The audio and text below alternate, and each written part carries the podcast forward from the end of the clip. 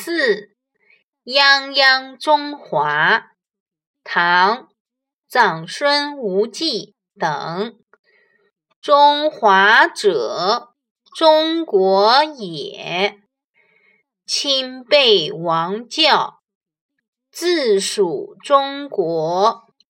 衣冠威仪，习俗孝悌，居身礼义，故谓之中华。注释一：选自《唐律疏议》，中华书局一九八三年版，标题为编者所加。二：中国。古代中原地区华夏族建立的政权。三、亲辈，亲身接受。四、王教，王道教化。文艺，中华就是指中国。既然亲身接受了王道教化，自然就是中华儿女了。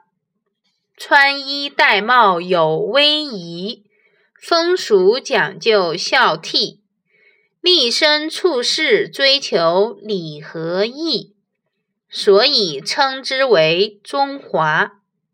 做一名堂堂正正的中华人，穿衣戴帽有讲究，社会风俗尊老敬幼。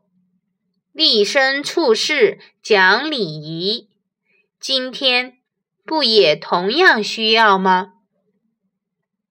你知道吗？姓氏文化，中国人都有自己的姓，赵、钱、孙、李、周、吴、郑、王，这都是百家姓中的姓氏。姓氏文化。是中华文化重要的组成部分。远古时，人们都居住在一起，一个部落的人会有一个大的姓氏。慢慢随着社会的分化，一个家族的人有一个共同的姓氏。现在，我们的姓主要是跟着自己的父亲或母亲的姓。中国人的姓中一般以单字为姓，比如孙、梁等。不过，以两个字或者两个字以上为姓的也为数不少，这叫做复姓。比如上官，上官这个复姓是怎么来的呢？原来是和地名有关。